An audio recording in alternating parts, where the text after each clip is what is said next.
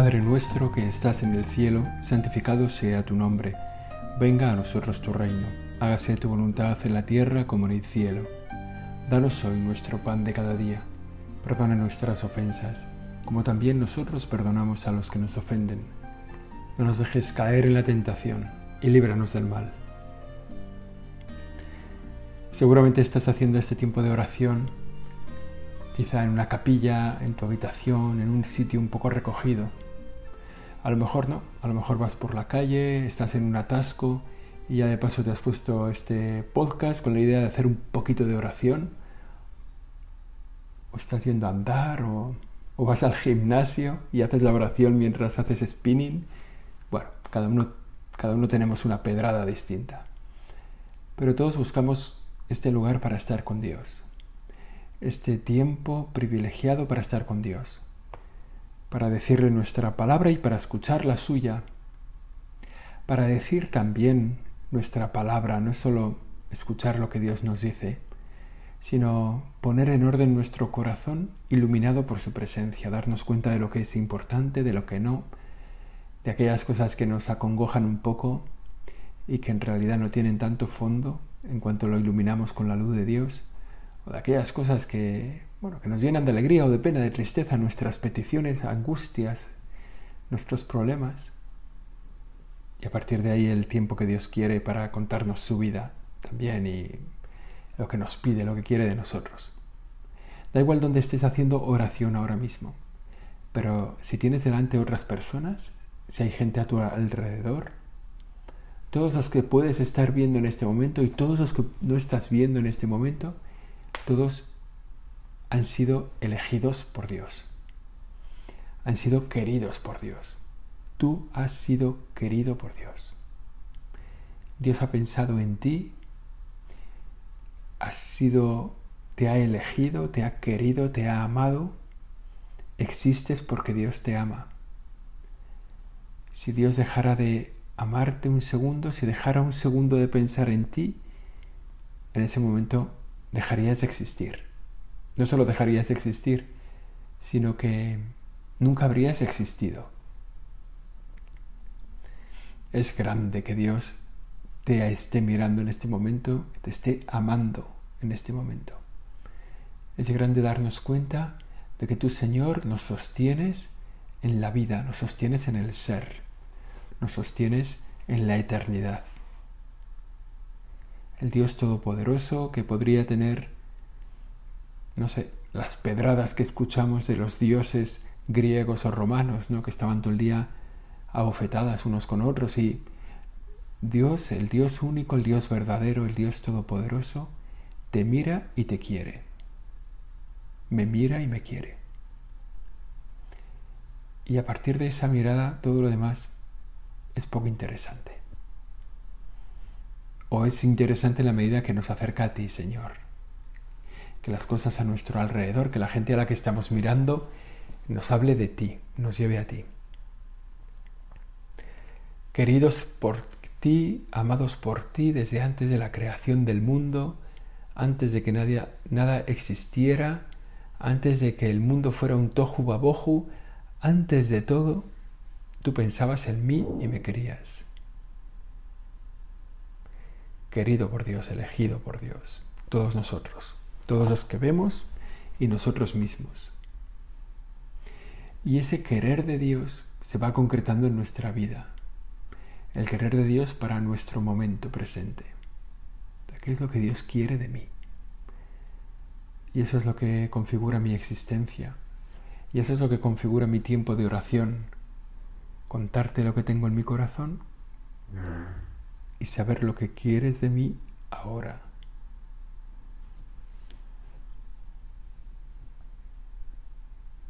Y tu querer es una vocación, es una vocación concreta que tienes para mí.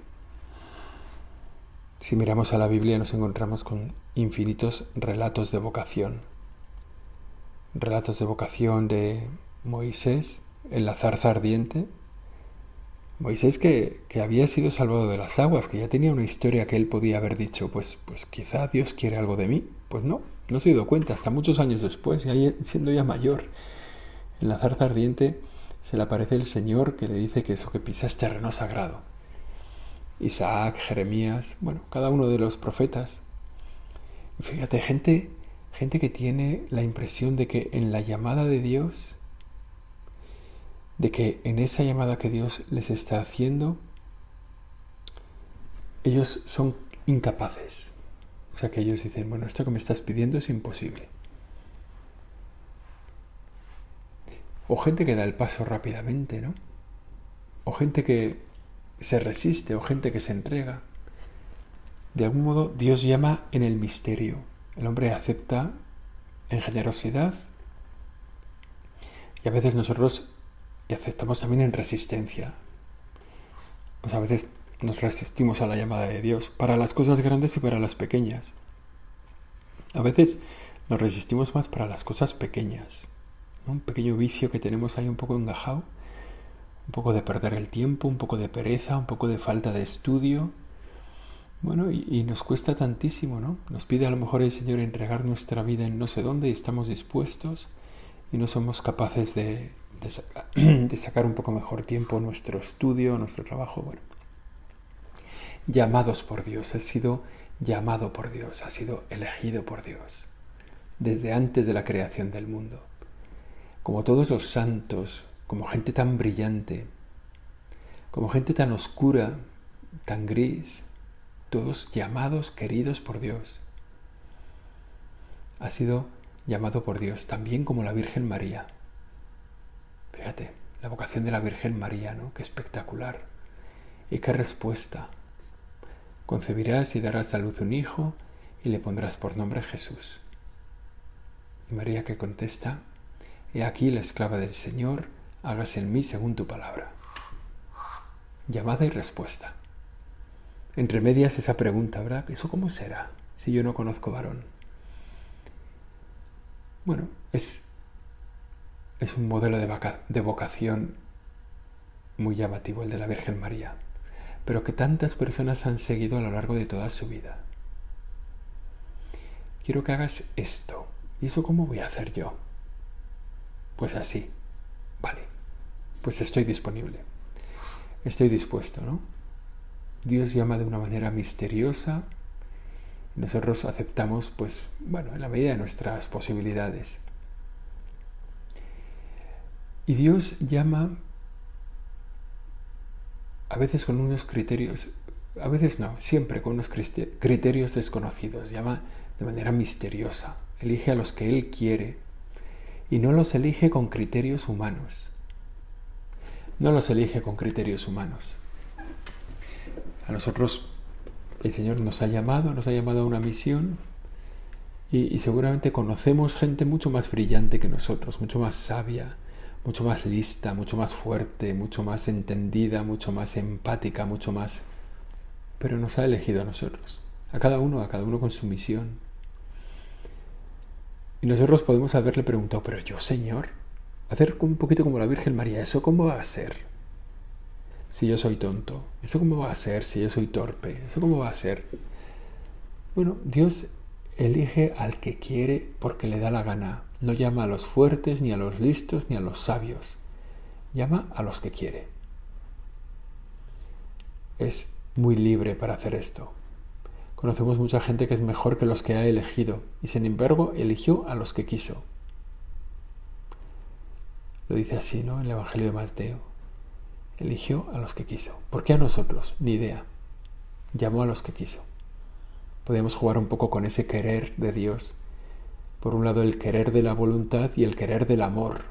¿no? Llamó a los que quiso, ¿qué quiere decir? Pues que llamó a los que le dio la gana, pero también, ¿verdad? Nosotros en castellano podemos jugar con esa expresión, llamó a los que quiso, a los que amaba, a los que quería. Porque en la vocación, de algún modo, se hacen presentes esas dos cosas, la libertad de Dios y el amor de Dios. Cuando Dios te llama, hace expresión de su libertad y hace expresión de su amor, de su querer por cada uno de nosotros. Y Dios nos llama a cada uno para ser santos, esto ya lo sabemos, ¿no? Dios que es Padre quiere de cada uno de nosotros que seamos felices Y esa felicidad que es la santidad tiene en cada uno de nosotros un camino concreto. La vocación es un camino de salvación para nosotros. Pero no es solo eso, que ya es bastante, ¿no? O sea, si Dios te dice, hijo mío, quiero que seas feliz y tu camino para ser feliz va a ser este, pues eso ya es bastante, ya es bastante saber. Pero es que además tu vocación, la vocación que Dios nos ha dado a cada uno de nosotros, es también una acción de Dios que salva al mundo a través de nosotros. Es decir, Dios nos, nos entrega en la vocación una misión. Dios nos llama para ser santos y nos, otorga, nos, entrega una misión que tenemos que realizar, una misión de santificación, una misión de salvación.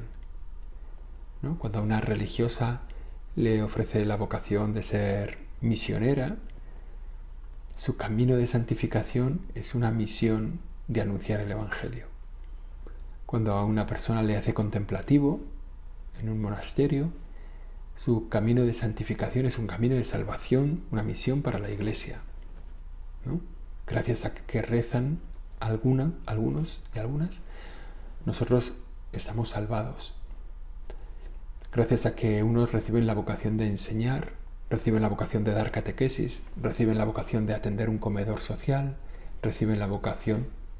Gracias a que esa vocación la reciben y la cumplen, ellos contribuyen a la salvación del mundo. Se salvan y nos salvan. Por eso cuando tú recibes una vocación, esa vocación es para tu, para tu santificación, pero es también una vocación para la salvación del mundo. Recibes un ministerio de salvación y te haces parte de una historia de salvación.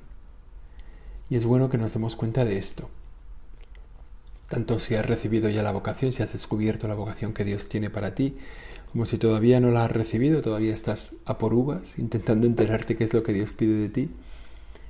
Da igual, estás recibiendo dos cosas. ¿no? En la vocación estás recibiendo, por un lado, tu camino y al mismo tiempo una misión de salvación en el mundo. Somos parte de esa historia de salvación que luego tendremos que descubrir cada uno y realizar en los otros, realizarla en los demás. Y esta, esta llamada del Señor, esta vocación, es un particular acto de amor de Dios. El hecho de que Dios te llame es que Dios te quiere. Seguramente, no sé, es, bueno, es una tontería, pero bueno. Seguro que cuando cumples años recibes un millón de WhatsApps ahora mismo. Bueno, pues dentro del millón de WhatsApps, los que más te quieren son los que te llaman por teléfono. O sea, de alguna forma hay una... Hay una el, llamar implica un amor especial. Y el hecho de que Dios te llame implica un amor especial. Es un particular acto de amor de Dios, ¿no? Porque implica mirarte, mirar tu corazón, mirarte a los ojos, mostrársete ante ti. Bueno, el ser llamado es un honor. El honor que tenemos, los honores que tenemos, es el vivir como llamados de Dios, elegidos de Dios. Hemos sido elegidos por Dios para existir Hemos sido elegidos por Dios para ser hijos suyos. Dios ha confirmado esa llamada en cada uno de nosotros en ese sacramento de la confirmación y por eso nos ha enviado su Espíritu Santo. Dios nos vuelve a llamar para la vocación, para una vocación concreta, que es tu camino de salvación y un servicio de salvación al mundo. Por tanto, el ser llamados es un título de honor. Tú puedes decir, o sea, ¿tú, tú qué eres en la vida? Pues puedes decir, yo soy hijo de Dios. Yo soy amado de Dios. Yo soy llamado por Dios. No vas a llegar más alto en la vida, ¿eh? Mira que te vas a esforzar en ser tantas cosas importantes en la vida.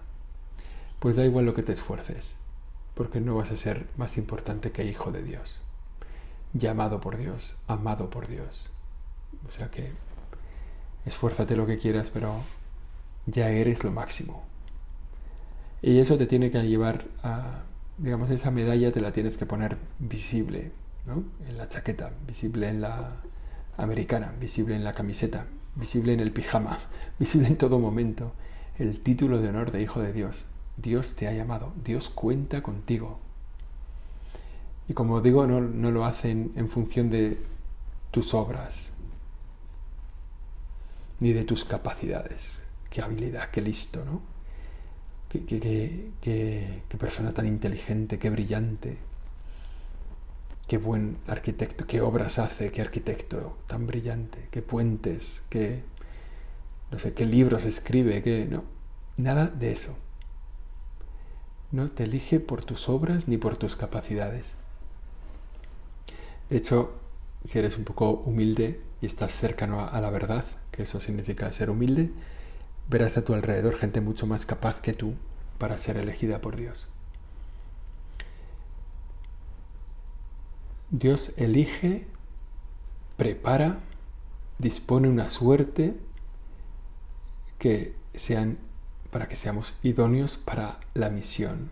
Como, dice, como se suele decir, Dios no elige a los capaces, sino que hace capaces a los que elige. Por eso en, la Biblia escuchamos tantas veces gente que dice, no, yo esto no, yo esto no soy capaz, no soy capaz, Uf, esto es imposible predicar el Evangelio, Uf, si yo soy tartamudo, tengo pocas palabras. No te preocupes, Dios hace capaces a los que elige. No, no hay excusas. Una vez que descubres la vocación de Dios, te puedes esconder como Jonás unos poquitos días, pero acabarás recogido por la ballena y puesto en las la costa de Nínive para empezar la misión de anunciar el Evangelio y salvar a un pueblo, al pueblo de Nínive, a la ciudad de Nínive. Un pueblo no, porque no era nada pequeña. Pero da igual que te escondas, ¿no? Él, te va a encontrar y te va a volver a poner la vocación encima, ¿no? De hecho, fíjate, quizá un poco de un criterio peculiar para tu vocación, para descubrir que tienes una llamada de Dios, es si te sientes un poco corto, un poco limitado, un poco incapaz, un poco cenizo. Pues puede ser que Dios te esté llamando. Prepárate. Si te sientes tan listo, tan sabio, tan fuerte, tan capaz, tan estudioso, tan empollón, tan... pues a lo mejor Dios prescinde de ti. Acuérdate de todos aquellos que componían el ejército de Gedeón, no que eran 30.000 o no sé cuántos, 30.000 yo creo y, Dios dice, mira, es que si vas a pelear con 30.000 tíos en tu ejército, eh, así eres capaz de acabar pensando que, que, has ganado tú la batalla porque sois muchos y sois fuertes. Entonces vamos a hacer selección, vamos a quitar unos cuantos del medio. Y quita unos cuantos del medio, venga, los que estéis cansados, los que os queráis ir a casa, os podéis ir. y se van unos cuantos miles. Pero todavía le quedan 10.000 o no sé cuántos, ¿no? Y entonces dice, bueno, esto todavía sois muchos.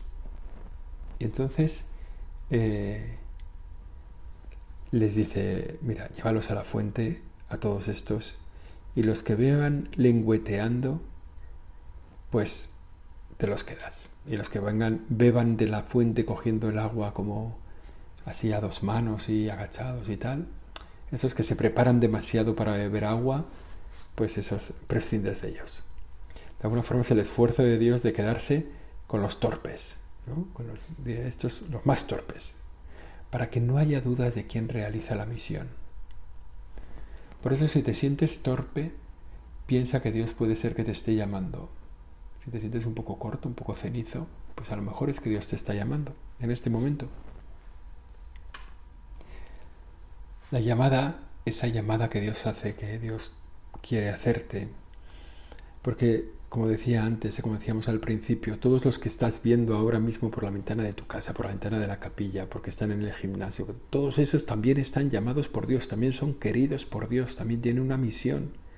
Lo que pasa es que es posible que no sepan ni siquiera que son hijos de Dios. Es posible que no tengan ninguna relación con Dios. Bueno, pues tú que la tienes, aprovechala, ¿no?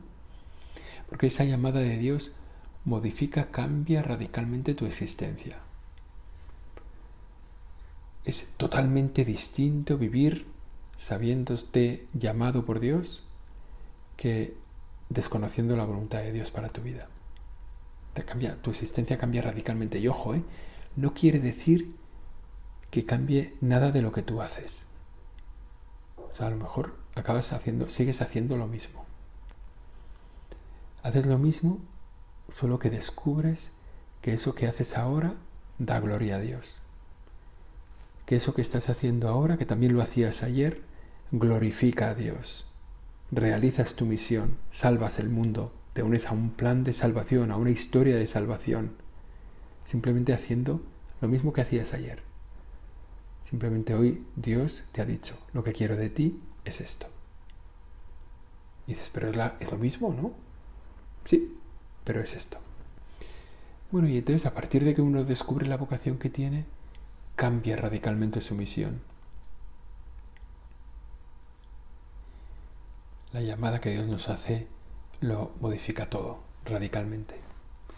Hay un punto de camino, ese, ese libro de, vida espiritual de San José María Escriba, que, dice esto, ¿no? que como una persona que ha descubierto su vocación de santificarse en el trabajo, pues sigue haciendo lo mismo, pero en realidad ahora se santifica.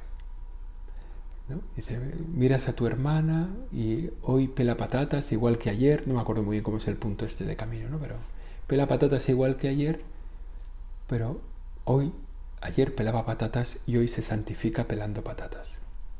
Y es distinto. O sea, el, sentir que Dios, te, que estás ahí puesto por Dios, el sentir que tienes tu cuchillo entre las manos con las patatas porque Dios te ha puesto ese cuchillo en las manos el sentir que tu misión es una misión salvadora, la cambia, cambia radicalmente la vida. Es verdad que el modo de llamada también es infinito. O sea, el modo en el que, a través del que Dios nos llama para descubrir la vocación es infinito. A veces es, es ver los signos de los tiempos.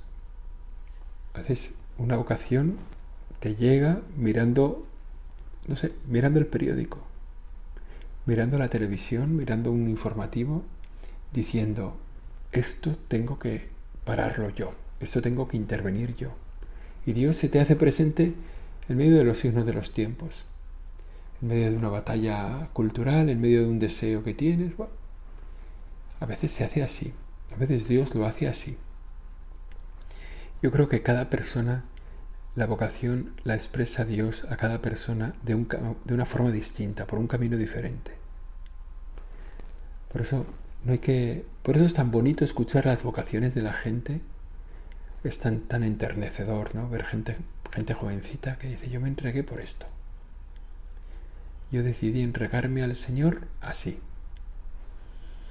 ¿No? Gente que igual se ha ido a un monasterio, ¿no? Un chaval joven de 20 años se va a un monasterio descubrí que el Señor me pedía esto. Bueno, tantas cosas, es verdad.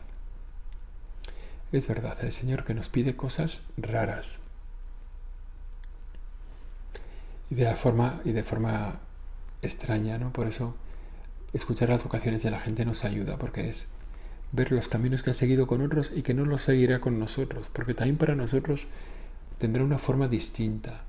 A veces nos habla y hay que entender el lenguaje de Dios, Eso que, es escuchar la voz de Dios en la oración, reconocerte, Señor, darnos cuenta de que nos hablas a nosotros y darnos cuenta de lo que nos dices a nosotros. Y a veces la llamada de Dios nos llega de la mano de otros. De repente alguien nos dice, oye, ¿tú has pensado en esto? De todo esto tenemos tenemos signos en la palabra de Dios, en la escritura, ¿no? Nos acordamos pues la llamada de, del Señor a San Pablo, Saulo, Saulo, ¿por qué me persigues? Bueno, Saulo en realidad no perseguía a Jesucristo, Saulo perseguía a los cristianos. Pero es que en los cristianos estaba Cristo. Y entonces el Señor se le planta delante y le dice, Saulo, ¿por qué me persigues? Y entonces le da una misión para cambiar de, lado, de perseguidor a perseguido. Una, vocación expresa de Dios. Otras veces es un ángel, hemos escuchado antes la de la, la de la Virgen María. Que es un enviado de Dios, es un ángel. A veces, como escuchamos en la vocación de los primeros, Andrés, que se presenta a su hermano Simón, Simón Pedro, ni más ni menos, pues recibe la vocación a través de su hermano. Hemos conocido al Mesías. Otros se acercan al Señor, ellos mismos se acercaron al Señor, Andrés y Juan, se acercaron al Señor porque les mandó Juan Bautista. Bueno, vocaciones distintas. Gente que nos llama. Esa llamada exige una respuesta plena. En cuanto nos damos cuenta de la llamada que hemos tenido, necesitamos responder. Esa respuesta se prepara, hay que tenerla, hay que tenerla preparada tomando posesión de nuestra vida. Tú, de hecho, si todavía no has descubierto cuál es tu vocación, no te preocupes. Ya, ya, Dios ya se encargará de hacértela saber. Pero lo que sí puedes hacer es prepararte para responder que sí. Es decir, prepararte para estar disponible. San José María eh, se hizo sacerdote para estar disponible. No sabía lo que Dios le pedía, pensaba que el camino mejor para conocer la voluntad de Dios y para estar ya en el camino de realizarla era hacerse sacerdote. Bueno, eso no es normal. Él ya veía una misión un poco peculiar, aunque no sabía cuál era, y por eso coge ese camino de sacerdote. Pero en el fondo, lo que hay que hacer para, para poder cumplir la vocación cuando nos llegue es tomar posesión de nuestra vida, es ser señores de nuestra vida. Si tú quieres responder rápido a la vocación de Dios, lo que tienes que hacer es descubrir, o sea, hacerte pronto dueño de tu propia vida, ponerte, ponerte en tus manos. ¿Y eso cómo se hace? Pues, pues se hace un poco a base de, de, empeño, a base de fortaleza de ánimo, a base de sacrificio, a base de, de imitar a los mejores. Bueno, prepararte para poder responder que sí.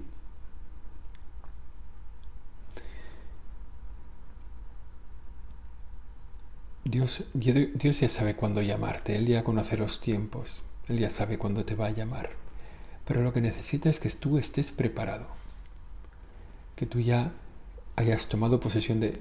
Bueno, ¿qué es tomar posesión? Yo lo digo muy sencillamente, ¿no? Cuando uno es dueño de sí mismo, cuando se manda y se obedece cuando uno se manda a sí mismo y se obedece. Voy a levantarme a las 5 y se levanta a las 5. A las 5 de la tarde. No, bueno, a las 5 de la mañana. Voy a levantarme a estudiar inglés y se levanta y estudia inglés. Voy a ir a hacer deporte todos los días media hora y se va y hace deporte media hora. Entonces, o sea, cuando uno es dueño de sí mismo, voy a hacer un rato de oración todos los días, voy a rezar el rosario, voy a, bueno, cuando uno es dueño de sí mismo, la llamada de Dios le encontrará dispuesto. Eso es lo que nos corresponde un poco, ¿no? Si todavía tú no has, no has recibido la llamada de Dios, pues, pues prepárate y prepárate tomando, siendo dueño de ti mismo. Porque luego la respuesta también tiene que ser inmediata. Porque Dios cuando te llama es cuando te necesita. Sea, Dios no te llama ahora y te dice, venga, en los próximos 23 años prepárate un poco porque tengo una misión para ti. Dios te llama porque te necesita y te llama ahora y sabe cuáles son los tiempos de la hora y tú no hace falta que se lo expliques. O sea, no hace falta que le digas, mira, ahora no me va bien, ahora tengo cosas, ahora deja enterrar a mis muertos, deja, no, no te preocupes, ya Dios, ya Dios sabe cuándo te llama. Por eso prepárate para darle una respuesta inmediata, con esa fortaleza con la que lo dijo también la Virgen María. He aquí la esclava del Señor, hágase en mí según tu palabra. Dios te salve María, llena eres de gracia, el Señor es contigo. Bendita tú eres entre todas las mujeres, bendito es el fruto de tu vientre Jesús. Santa María, Madre de Dios, ruega por nosotros pecadores, ahora y en la hora de nuestra muerte. Amén.